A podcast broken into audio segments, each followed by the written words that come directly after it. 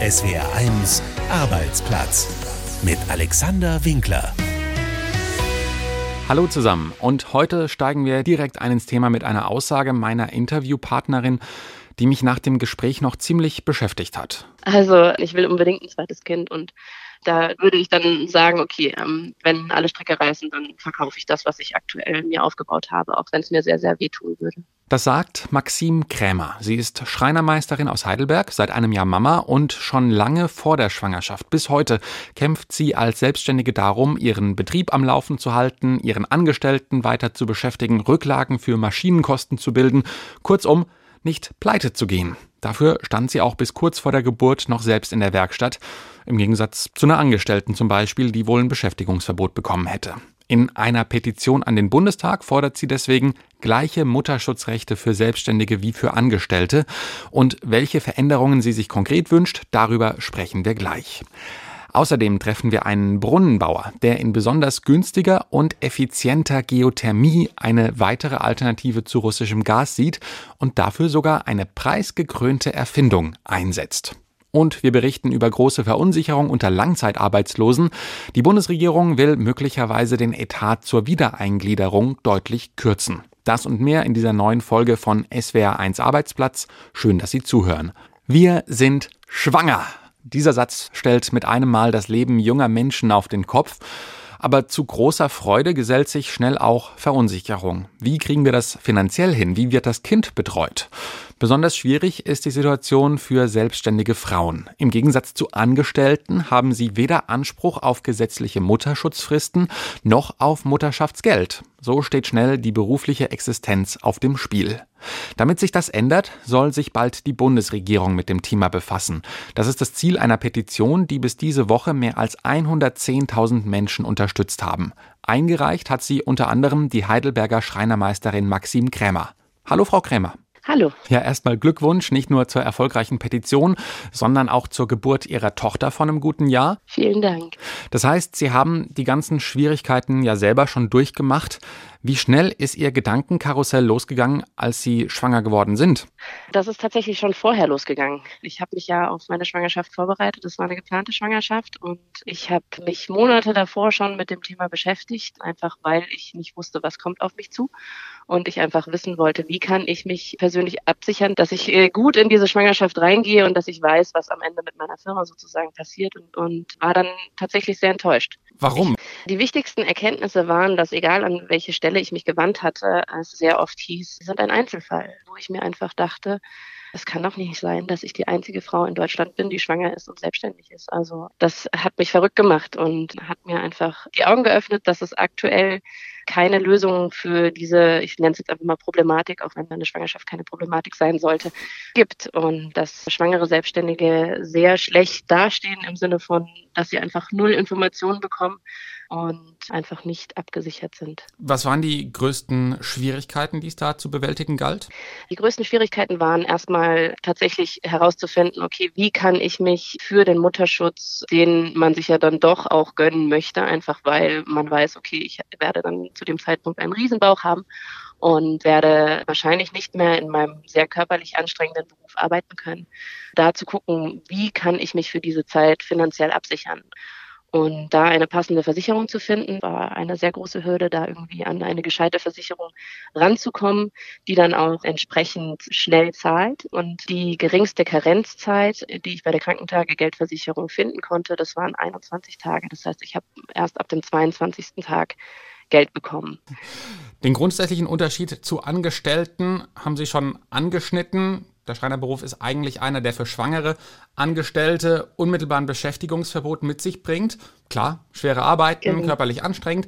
Sie haben aber eben noch bis zum achten Monat gearbeitet. Warum ging ja. das nicht anders? Naja, also ich habe einen Angestellten, aber der kann ja trotzdem auch nicht alles alleine machen. Ich musste mit auf die Baustellen fahren, einfach weil nicht alles alleine montiert werden kann. Aber ich habe einfach auch in der Zeit gemerkt, dass es einfach unglaublich anstrengend ist und ich auch oft Sorge hatte, ob es meinem Kind denn so gut tut, wenn ich den Stäuben ausgesetzt bin, wenn ich an den Maschinen stehe. Ich hatte immer Sorge, dass mir was in den Bauch fährt, dass das Kind dadurch Schaden nimmt. Und ich stand wirklich die komplette Schwangerschaft mit FFP2-Maske in der Werkstatt und habe so meine Werkstatttage rumgebracht. Schauen ja. wir mal auf die rein finanzielle Seite. Wo sind schwangere, selbstständige Angestellten gegenüber Ihrer Meinung nach überall benachteiligt? Also ich würde sagen, ein großer und wichtiger Punkt ist eben der Mutterschutz. Eine schwangere Angestellte bekommt Lohnfortzahlung beziehungsweise Mutterschaftsleistung ab Tag eins des Mutterschutzes und eine schwangere Selbstständige bekommt zumindest bei der privaten Krankentagegeldversicherung auf jeden Fall diese Karenzzeit abgezogen. Da kommt man nicht drum rum, wobei ich jetzt tatsächlich herausgefunden habe, dass das aber eigentlich per EU-Recht geregelt ist, dass das so nicht sein kann. Noch dazu kommt, dass eine schwangere selbstständige Frau sich, um überhaupt Anspruch auf Leistungen zu haben, Krankentagegeld versichern muss. Und ich finde, das sollte nicht sein. Eine Schwangerschaft ist keine Krankheit. Eine Schwangerschaft kommt nicht alle Tage vor. Eine Frau sollte während der Schwangerschaft einfach die Unterstützung erhalten, die auch eine angestellte Frau erhält, im Sinne von, dass wenn sie schwangerschaftsbedingt ausfällt wegen einer Schwangerschaftsübelkeit und zu Hause sitzt und einfach nicht arbeiten kann, dass sie dann einfach auch ab Tag eins der Krankmeldung in Anführungszeichen Geld erhält und nicht irgendwie auf der Couch liegt und eigentlich weiß, oh je, ich muss jetzt arbeiten gehen, aber ich weiß jetzt nicht, wie lange ich hier liegen muss, kann ja auch sich Monate ziehen. Oder im Zweifelsfall liegt die Frau im Krankenhaus, weiß auch nicht, wie lange das dauert und hat einfach in dieser Zeit schon so ein hohes Stresslevel, was bestimmt dem Kind nicht gut tut. Also im Endeffekt fordern wir oder wünsche ich mir, dass eine Frau während der Schwangerschaft von der Krankenversicherung dementsprechend ab Tag eins einer Krankmeldung oder ab Tag eins des Mutterschutzes unterstützt wird. Jetzt könnte man natürlich sagen, Selbstständigkeit geht immer mit einem Risiko einher und Selbstständige müssen auch sonst jede Krankheit, jeden Ausfall selbst absichern. Ja. Warum ja. sollte das bei einer Schwangerschaft anders sein? Naja, wir tragen ja auch durch unsere Angestellten zur Wirtschaft bei und ich denke, oder viele haben Angestellte, wir zahlen genauso Steuern, wir zahlen genauso unsere Krankenversicherungsbeiträge. Vor allem das Handwerk ist aktuell am Aussterben und ich finde, da macht es wenig Sinn, dass eine Firma aufgrund einer Schwangerschaft pleite geht. Und das ist halt einfach die Gefahr, äh, wenn man während der Schwangerschaft zu Hause liegt und sich einfach nicht bewegen kann und nicht zum Kunden fahren kann und Akquise betreiben kann. Man hat ja nicht das Ziel, irgendwie nach der Schwangerschaft aufzuhören zu arbeiten. Dann kommen wir nochmal auf einen anderen Aspekt. Die Petition fordert nämlich auch eine Reform des Elterngeldes, die die Situation von selbstständigen Eltern besonders bewertet. Welche Anpassungen sind da Ihrer Meinung nach notwendig und inwiefern würde das beispielhaft Ihre Situation verändern? Also was mir unglaublich geholfen hätte in meiner Situation wäre, dass ich einfach meine finanziellen Reserven hätte wieder aufstocken können, ohne jetzt die ganze Zeit Sorge zu haben, dass mir irgendwie vom Elterngeld was abgezogen wird. Das hätte mir hinten raus, also jetzt nach einem Jahr sozusagen viel Stress genommen, einfach weil ich dann wahrscheinlich auch meinen Angestellten hätte wieder mehr einsetzen können, eventuell ihm auch mehr Verantwortung übertragen können. Das hätte mir auf jeden Fall geholfen. Was den Papierkrieg anbelangt, sozusagen, hätten mir Anpassungen auf jeden Fall auch geholfen, einfach weil äh, da so viel Zeit, die ich eigentlich in die Angebotserstellung hätte stecken können, draufgegangen ist. Also viel Akquise, die ich eigentlich gebraucht hätte, sozusagen, ist für dieses Ausfüllen der Anträge draufgegangen. Und noch dazu natürlich auch, ja, muss ich dann meinen Steuerberater wieder einschalten. Das dauert dann natürlich auch wieder ein bisschen, bis da alles ausgefüllt ist und so weiter und so fort. Muss den Steuerberater natürlich auch wiederum dafür bezahlen. Das heißt, es ist Zeit und Geld, das dafür drauf geht. Und die hätte ich gerne woanders gehabt. Zum Schluss noch eine Frage. Ich weiß, sie ist indiskret, aber bei dem Thema erlaube ich sie mir. Planen Sie ein zweites Kind? Ich wünsche es mir. also ich will unbedingt ein zweites Kind, auf jeden Fall. Ich kann mir nicht vorstellen, nur ein Kind zu haben. Und ich habe auch immer gesagt, koste es, was es wolle, so ungefähr. Oder am Ende verkaufe ich halt meine Firma so. Also ich, ich, ich will auf jeden Fall ein zweites Kind. Und da würde ich dann sagen, okay, ähm, wenn alle Stricke reißen, dann verkaufe ich das, was ich aktuell mir aufgebaut habe, auch wenn es mir sehr, sehr wehtun würde. Dann drücken wir einfach die Daumen dass es nicht so weit kommt. Maxim Kremer, Schreinermeisterin aus Heidelberg, die in einer Petition gleiche Mutterschutzrechte für schwangere Selbstständige fordert. Vielen Dank für das Gespräch, Frau Kremer. Vielen Dank. Na, haben Sie heute Morgen auch kalt geduscht, um Gas zu sparen? Tja, die Energiekrise, die ist längst in unser aller Alltag angekommen und spätestens die Sorge vor hohen Kosten lässt viele Menschen nicht nur sparen, sondern auch nach Alternativen suchen. Eine dieser Alternativen, das könnte Geothermie sein. Heißes Wasser aus hunderten Metern Tiefe, das zum Beispiel direkt zum Heizen genutzt werden kann. Bisher sind Geothermiebohrungen allerdings ziemlich teuer und das Wasser kühlt auf der langen Strecke nach oben stark ab. Eine Lösung, die günstiger ist und mit der das Wasser besser heiß bleibt, die will jetzt ein Brunnenbohrunternehmer aus Rheinland-Pfalz gefunden haben. Wolfgang Brauer hat ihn besucht. Millimetergenau auf Holzbohlen fixiert, steht ein schwerer LKW in einem Weinberg in Kallstadt in der Pfalz. Darauf ist ein großer Bohrer montiert, der jede Stunde drei bis sechs Meter tiefer bohrt. Diesmal geht es nur bis in 27 Meter Tiefe, um einen Wasserbrunnen für mehrere Winzer zu bohren. Doch der eine Million Euro teure fahrbare Bohrer kann viel mehr. Er kann bis zu eineinhalb Kilometer tief bohren.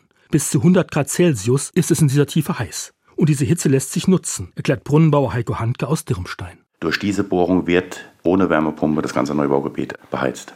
Der Bohrer ist bislang der einzige seiner Art in Europa. Erdacht hat ihn Heiko Handke selbst. Noch hat er nur ganz wenige 1500 Meter Bohrung gemacht. Doch mit einer speziellen Sonde, die er ebenfalls selbst entwickelt hat, will er die Wärme aus dieser Tiefe besonders günstig fördern und nutzen können. Geothermie zu niedrigen Kosten. Dieses Versprechen macht ganz unterschiedliche Interessenten neugierig. Wir haben viele Kommunen, die Neubaugebiete mit so einer Bohrung thermisch mit Energie versorgen möchten. Gewerbetreibende, die sehen, dass die Energie für ihr Gewerbe den Gewinn auffrisst, die möchten gerne Geothermiefelder, richtig große, mit viel Entzugsleistung, aber auch die kleinen, das kleine Einfamilienhaus, was schlecht isoliert ist und wo die Gas- oder Ölrechnung den ganzen Verdienst vom Inhaber auffrisst. Guten Tag, Brunnenbauhandke Schattner. Mein Name, was kann ich für Sie tun? Das große Interesse spürt auch Jacqueline Schattner im Büro. Das Telefon steht seit Wochen kaum noch still. Ja, ich denke mal viel wegen dem Ukraine-Krieg, ja. Heute waren schon mindestens 10, 15 Anfragen. Doch wer tatsächlich Erdwärme nutzen und eine Bohrung bestellen will, der braucht Geduld. Im Moment beträgt die Wartezeit zwölf Monate. So viele Aufträge haben Brunnenbauer Heiko Handke und seine 22 Beschäftigten. Nicht nur neue Aufträge hat die patentierte Bohrtechnik Heiko Handke gebracht. Der 45-jährige Firmenchef wurde dafür zudem mit dem Innovationspreis des Landes Rheinland-Pfalz ausgezeichnet. Weil ich immer auf der Suche bin nach Dingen, die wir können müssten in Zukunft, die die anderen nicht können. Ich habe ja eine Verantwortung. Wir haben hier viele Familienväter, viele Kinder von den Mitarbeitern, die brauchen ihre Zukunft und sicher ihren Lohn. Und das ist meine Aufgabe. Und in Zukunft soll es auch nicht nur bei Geothermiebohrungen bleiben. Heiko Hank hat noch viel vor. Wenn der Preis weiter so bleibt, werden wir in Deutschland auch wieder mehr Öl und Gas bohren und fördern. Geothermie ist jetzt im Moment der Vorreiter und der Aufhänger, damit wir in Deutschland unabhängiger von Russland werden. Neue Technik für günstigere Geothermie. Wolfgang Brauer war das über den Auftragsboom beim Brunnenbauer.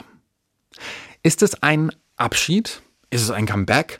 Oder wahlweise auch wie? Die Show gibt's immer noch? Es geht um Deutschland sucht den Superstar. Nach 20 Jahren hat der Fernsehsender RTL angekündigt, nach der aktuellen Staffel soll Schluss sein.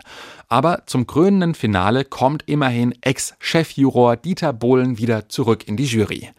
Zwar brodelt die Gerüchteküche schon, dass es auch 2023 weitergehen könnte mit DSDS und Dieter Bohlen.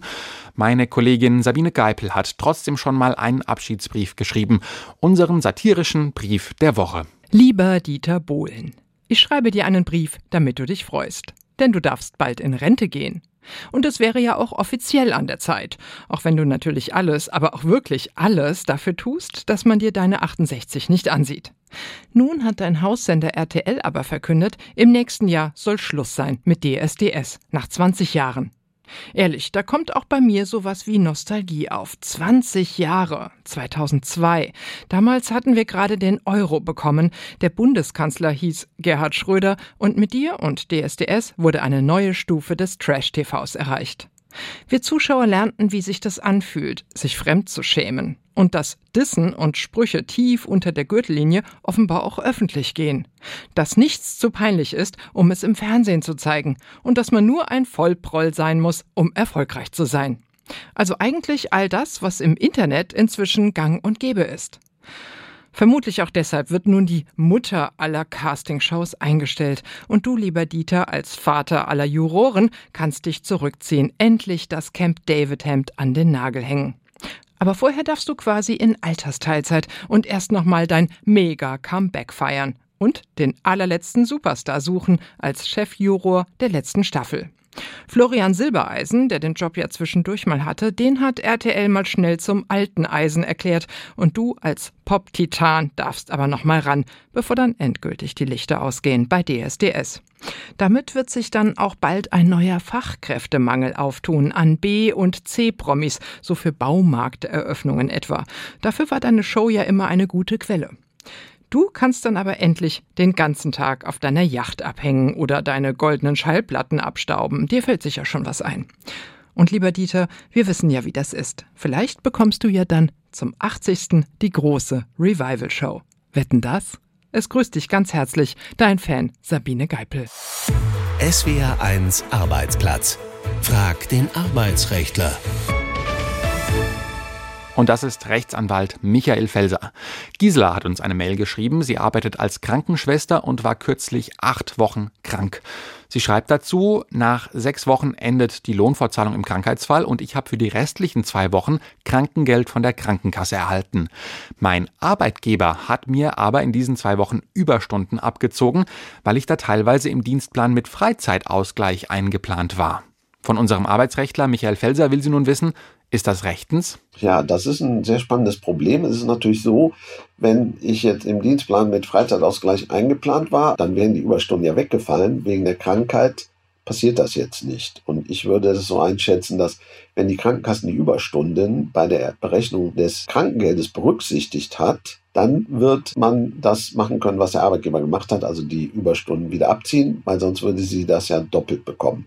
Ich würde also die Krankenkasse fragen, ob das bei der Berechnung berücksichtigt worden ist, weil beim monatlich schwankenden Einkommen wird der, der Durchschnitt der letzten drei Monatseinkommen genommen. Und wenn da die Überstunden mit drin waren, dann spricht viel dafür, dass das Krankengeld darum erhöht ist. Und dann wäre es natürlich richtig, dass der Arbeitgeber sagt, okay, deswegen müssen wir dir die Stunden abziehen, weil du dafür ein erhöhtes Krankengeld bekommen hast. Auch Werner hat eine Frage.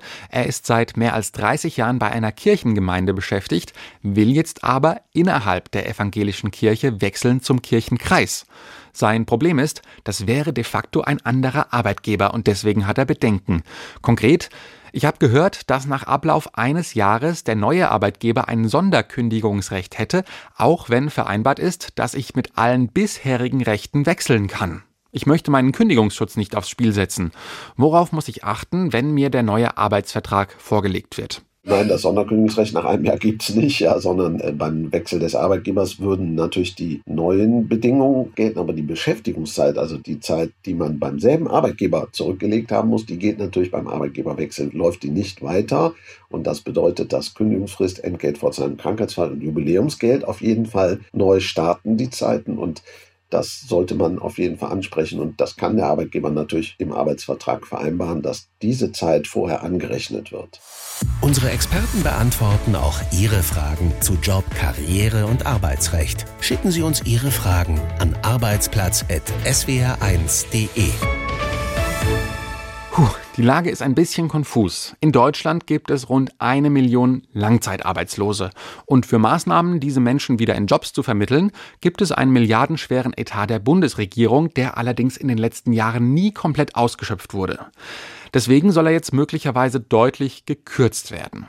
Ob sich dadurch was an der Situation für Langzeitarbeitslose ändert, das ist unklar, aber Kritiker warnen auch angesichts des aktuellen Personalmangels vor einem falschen Signal und die Diskussion sorgt schon jetzt für große Verunsicherung unter Betroffenen. Geli Hensoldt hat einen Mann getroffen, um dessen Arbeitsplatz es geht. Hier sind wir jetzt in der Filmproduktion von der neuen Arbeit. Das ist mein Schnittplatz hier. Sagt Jan Frier und ruckelt vorsichtig an der Computermaus auf dem Schreibtisch. Auf dem Bildschirm erscheinen Bild- und Tonspuren. Also im Moment habe ich jetzt gerade fertiggestellt über den Infoturm Stuttgart am Stuttgarter Hauptbahnhof. Einen Film, den habe ich hier. Gelernt hat der 63-Jährige eigentlich Gärtner. Weil er gesundheitliche Probleme bekam, konnte er das irgendwann nicht mehr machen. Fast 20 Jahre arbeitete er deshalb als Ungelernter in verschiedenen Branchen. Zwischendurch war er immer wieder arbeitslos. Seit zwei Jahren ist er jetzt sozialversicherungspflichtig beschäftigt beim Sozialunternehmen Neue Arbeit in Stuttgart, schneidet da Filme für interne und externe Kunden. Seine Beschäftigung hier ist öffentlich gefördert und eine Maßnahme des Jobcenters für Langzeitarbeitslose und bedeutet ihm viel. Es äh, bringt Struktur in mein Leben. Ne? Und ja, es ist doch was anderes, wenn man morgens wie alle anderen zur Arbeit geht, als wenn man irgendwie zu Hause sitzt. Es gibt mein Leben Sinn. Für Menschen wie Jan Frier gibt es seit 2019 den sozialen Arbeitsmarkt. Wenn Unternehmen wie die Neue Arbeit Langzeitarbeitslose einstellen, bekommen sie dafür einen Zuschuss für sein Gehalt. Christian Rauch, der Chef der Arbeitsagentur Baden-Württemberg, erklärt das Prinzip. Die Zielsetzung des sozialen Arbeitsmarktes war ursprünglich, Teilhabe zu organisieren. Das heißt also, dass Menschen über Langzeitarbeitslosigkeit nicht ausgeschlossen werden vom Arbeitsmarkt. Das Ziel hat der soziale Arbeitsmarkt definitiv erreicht. In Baden-Württemberg hat er zusätzlich erreicht, dass auch Menschen darüber einen Einstieg in den ersten Arbeitsmarkt als Arbeitskräfte geschafft haben. Dass die Bundesregierung in ihrem Haushaltsentwurf für 2023 die Zuschüsse für einen Fördertopf für Langzeitarbeitslose um 600 Millionen Euro kürzen will, stößt deshalb auf Kritik bei Arbeitsmarktexperten. Noch ist allerdings nicht klar, was wie und wo gekürzt wird und mit welchem Effekt. Rauch sagt, es ist richtig, dass man jetzt den Blick darauf richtet, sozialer Arbeitsmarkt, was hat der gebracht, auch was kostet er. Aber es gibt aus meiner Sicht noch keinen Grund, jetzt in Alarmismus oder Panikstimmung zu verfallen. Jan Frier aber sorgt sich trotzdem. Jede Kürzung beim sozialen Arbeitsmarkt würde absolut die Falschen treffen. Das finde ich also furchtbar, das macht mich wütend. Weil äh, beim sozialen Arbeitsmarkt dreht sich das ja nicht um Leute, die, die irgendwie nicht arbeiten wollen oder sich irgendwie in der sozialen Hängematte, wie man immer so schön sagt, ausruhen wollen, das sind ja die Leute, die, die am ehesten vielleicht auch eine Chance haben, wieder in den Arbeitsmarkt zu kommen, in den regulären. Das sind Leute, die sich noch nicht aufgegeben haben, dass man ausgerechnet bei denen jetzt äh, kürzen will. Dafür fehlt mir jedes Verständnis. Er selbst übrigens könnte sich gut vorstellen, in den regulären Arbeitsmarkt zu wechseln. Als Filmemacher hat er viel gelernt. Und trotz seiner 63 Jahre, sagt er, sei er noch absolut fit. Hier zeigt es ja eigentlich dass ich arbeiten kann und, und dass ich durchaus in der Lage bin, morgens pünktlich zu kommen. Ja, wenn das klappt, so muss sie laufen, die Wiedereingliederung in den Arbeitsmarkt, oder? Das war SWR1 Arbeitsplatz mit Alexander Winkler. Danke Ihnen fürs Zuhören. Tschüss. SWR1 Arbeitsplatz.